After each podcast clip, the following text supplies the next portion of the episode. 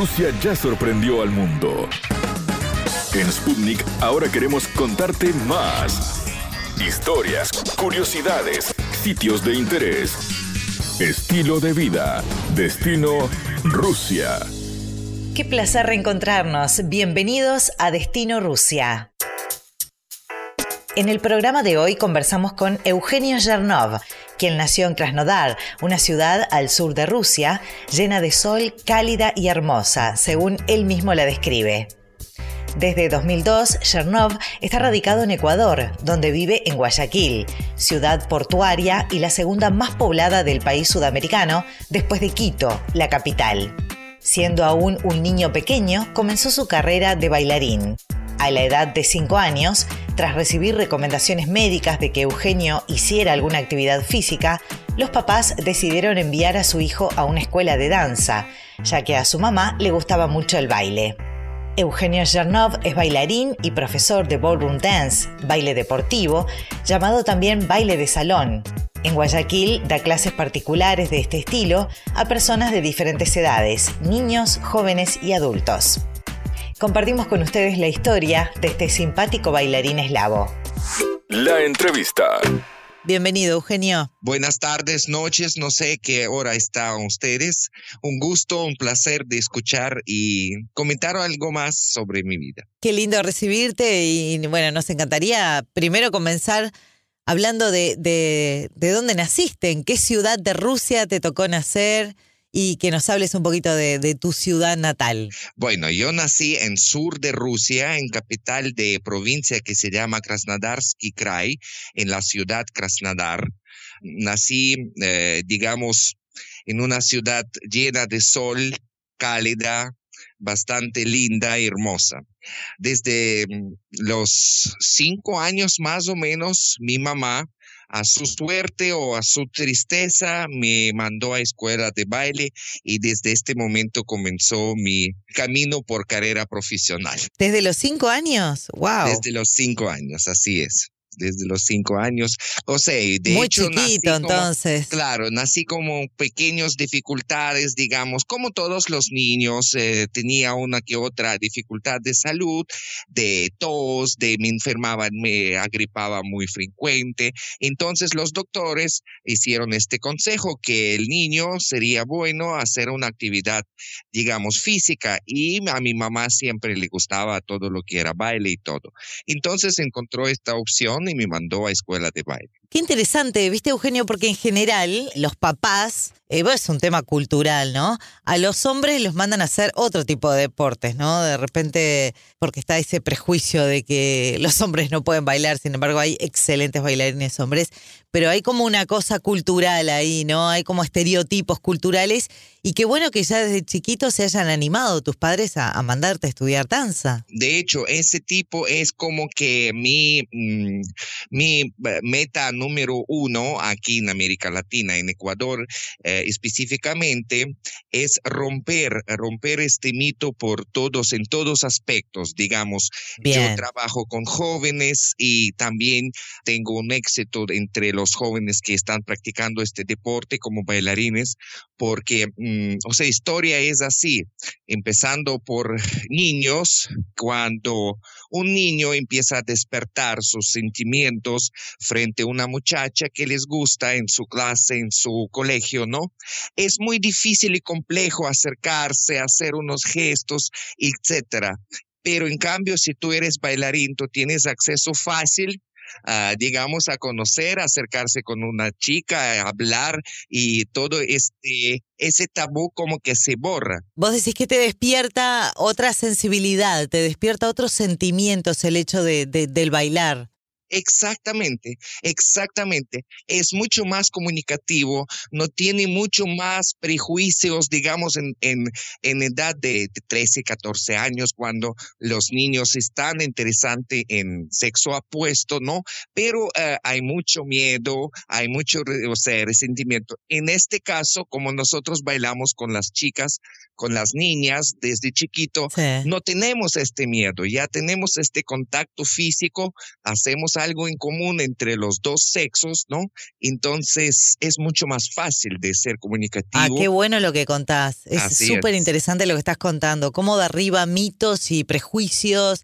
Eh, que bueno, que la sociedad va creando. ¿Y vos pensás que toda esa sociedad prejuiciosa es más de este lado, o sea, es más del continente americano que del europeo? No, de verdad, de verdad, no. En general.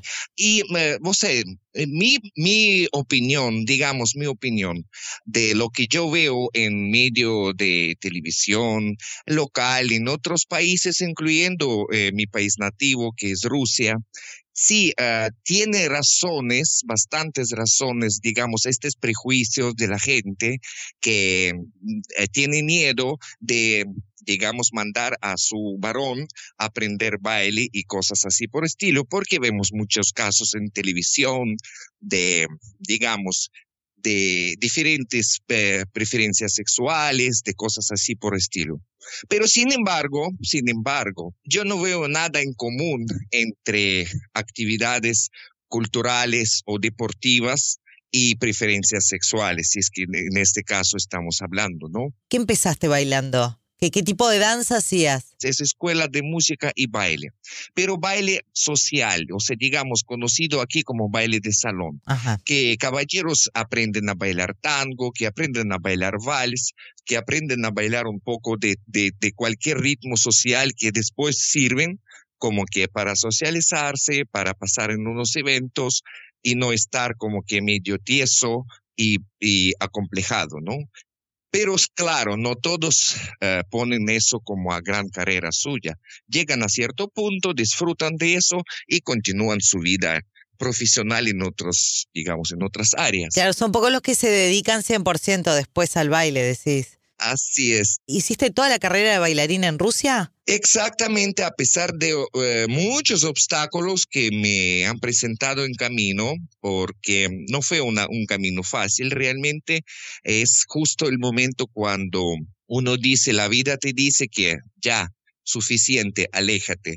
Pero soy como soy y, estoy a veces agradecido, no a veces, siempre, bueno, no voy a coquetear, siempre. Estoy agradecido por ser necio y terco en este sentido. En edad de 18 años yo sufrí una grave trauma, ah, perdí mi rótulo de la rodilla y los doctores, después de una larga cirugía, rehabilitación, me comentaron así, digamos, sin pena, que olvídate de esto, aléjate de esto, todavía eres joven, puedes cambiar su decisión, entrar en otra universidad normal y tener una profesión normal de seres humanos. Así que ya, al momento cuando tú rehabilitas, por favor, dedícate a otra cosa. Pero yo dije que no, voy a hacer lo más posible para rehabilitar y continuar. Y bueno, bailé, después de esto, bailé como seis años más. ¿Y físicamente sentiste algo? O sea, ¿te, te afectó la rodilla o algo o no? Bueno, eso fue, eso fue una de las razones de, de retirarme de, de, deporte como tal, de ser ah, deportista activo, porque sí, dolores eran insoportables, de verdad, de ah. verdad pero ganas, ganas eran más. Por eso yo llegué al momento, al momento que logré mi cierto sueño de ser campeón y digo ya, hasta aquí. ¿Campeón mundial? De baile de salón? No, no, no llegué a ser mundial, pero en mi región, en, mis, en mi país, sí, sí llegué a los niveles que por decir que yo soñaba de llegar, cumplí mi sueño. Y bueno, pero vaya si es importante eso también, Eugenio, porque en Rusia hay bailarines espectaculares. O sea, que hayas ganado un primer lugar en Rusia. Así es. Claro. Así bueno, y contanos cómo, cómo llegaste a Latinoamérica. ¿Qué surgió? ¿Cómo se dio tu salida de Rusia y tu llegada a, a Ecuador? ¿Vivís en qué parte de Ecuador? ¿En la capital mismo? No, no, estoy en Guayaquil. Bueno, en Capital también viví muchos años, pero ahora estoy en Guayaquil. ¿Y hace cuántos años que estás en Ecuador? Yo estoy desde el año 2002.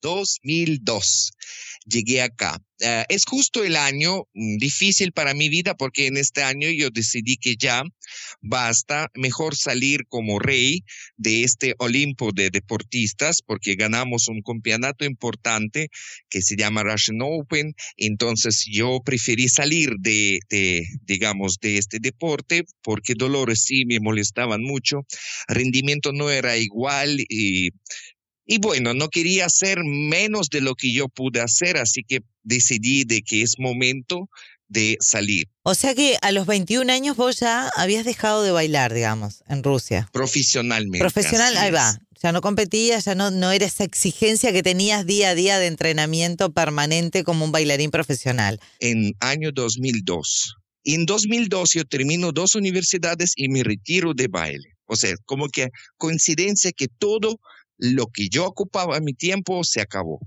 en un solo momento. Y les cuento que historia fue así, de un dos por tres. Yo estaba sentado con unos de mis colegas que también eran entrenadores de baile en un lugar hablando de cosas totalmente lejanos, de planes de ir a otro país y todo esto. Y de repente digo que, oye, me siento tan asustado de tener tanto tiempo libre que yo creo que estoy listo para irme a largo contrato a cualquier lado del mundo. Y uno de los compañeros dicen, ¿sabes qué? Yo tengo el contrato para ir a Ecuador. Yo digo, Ecuador, ¿y qué es Ecuador? Dice, es un país Ecuador que se llama Ecuador. Y yo digo, no te creo, que hay país que se llama Ecuador. Sí, dice, hay país que se llama Ecuador y yo digo, ¿qué idioma hablan allá? Español. Y digo, dinero, dólares. Y es más que hay una compañera que se llama Ina, que está trabajando allá durante el último año y está contenta. Yo digo, ya, yo acepto en este momento. En este momento llamaron, arreglaron al asunto. Bueno, para no alargar el cuento, en tres días yo estaba en tres días armaste el viaje de, Rusia a Ecuador? Increíble. Así es, así es. Y, y, y, de dónde ibas a ir a vivir y eso? ¿Había una casa o te alquilabas, empezaste en hotel? O sea, era un contrato fijo por un año. ah, ah bueno, pero eso ya está, ya al tener un contrato es o sea, sí, sí, llegar ya con un trabajo, con un contrato, cambia la cosa, es importante. Así es, así es. No, no, no fue de mochilero a tan lejos, claro, peor en un país que desconocí. ¿De qué se trataba el contrato, Eugenio? ¿Ibas a dar clases? Era un ruso que vivía acá muchos años y abrió como centro cultural donde tenía baile deportivo. Ajá. Y Ina ya estaba dando clases allí. Y buscaba otro profesor más porque hacía falta y quería hacer como pareja para demostrar como al nivel profesional de qué se trata esto. Entonces ahí yo conocí Ina, vine acá en Quito primero. Vamos a mencionarla, a nombrarla que es Ina Kostuchenko, que le hicimos también una nota acá en Destino Rusia a Ina. Así es, así es, así es, así es. ¿Le llegaste a conocer a una Coterraña tuya la conociste en Ecuador. Conocí en Ecuador, aunque somos de misma ciudad, imagínate. Sí, increíble, por eso. Llegamos a conocer. Qué loco, las vueltas del mundo, increíble. Así es, así es, miran, como viviendo en la misma ciudad, haciendo lo mismo, nunca nos cruzaba la vida, pero conocíamos, hicimos amigos y hasta el día de hoy aquí en Ecuador. ¿Cómo aprendiste a hablar español? ¿Aprendiste ahí en Ecuador o hiciste antes algún curso? Bueno, si, preparaste el viaje en tres días, no creo que hayas en tres días aprendido a hablar español. ¿Lo fuiste aprendiendo ahí mismo en, Ecuador? Claro. Aquí en Ecuador no sabía ni una palabra, ni sí ni no, es más. Eh, manejo suficientes eh, cualidades, digamos, talentos, pero menos de aprender idiomas. Ah, pero hablas perfecto, se te entiende perfectamente. Reto tremendo reto tremendamente grande para aprender. Eugenio, ¿y cómo fue la adaptación? Primeros meses estaba todo chévere, todo nuevo, todo extraño, todo diferente, muchas ambiciones eh, profesionales, como que yo vi fuentes que me abrieron de repente lo que yo no tenía ah, posibilidad en mi país, por decir, ¿no? Ser primero y ser pionero en toda, todo país desarrollando esto es una oportunidad inmensa y grande. En Rusia ya había desarrollado esto y había muchos deportistas y mejor que yo. Y, y bueno, esa, esa oportunidad yo no tenía allá. En cambio, aquí sí. Es uno. Dos, eh, la gente ecuatoriana que yo han conocido, gracias a Dios, fueron personas extremadamente espectaculares o sea, generosos, cálidos, eh, nos ayudaron bastante en todos sentidos, en, en profesional, en reconocimiento, en, en, en, todos sentidos, ¿no? Entonces, eh, primer tiempo fue espectacular. Después sí, después empezó como que mm, entrar esta melancolía por familia, por mamá, por papá, por hermana, cómo están. Ojo, estoy hablando de año 2002, 2003. Claro, que las redes todavía no estaban, la tecnología todavía no estaba tan desarrollada como está ahora, que hoy tenés miles de, de, maneras de comunicarte. Claro, yo digo, mami, me da pena porque yo me parece que yo vivo con ustedes, yo diariamente, yo no tengo que contarte. Ayer terminamos de hablar contigo, ya no pasó nada durante de la noche que yo dormí, no, no hubo un mayor cambio, ¿no? Pero en este entonces, cuando cerraron puertas atrás mío en el aeropuerto, y ya, mi vida empezó antes y después. Eugenio, ¿y seguís dando en la academia de, de, de, este amigo, colega que te contrató en su momento o tenés ahora tu propio emprendimiento? No, no, yo trabajo, yo trabajo particular. Ya eso se acabó en un año, eso se acabó. el ah, señor se regresó a Rusia. Nosotros abrimos nuestras academias. Mucho tiempo trabajábamos independiente.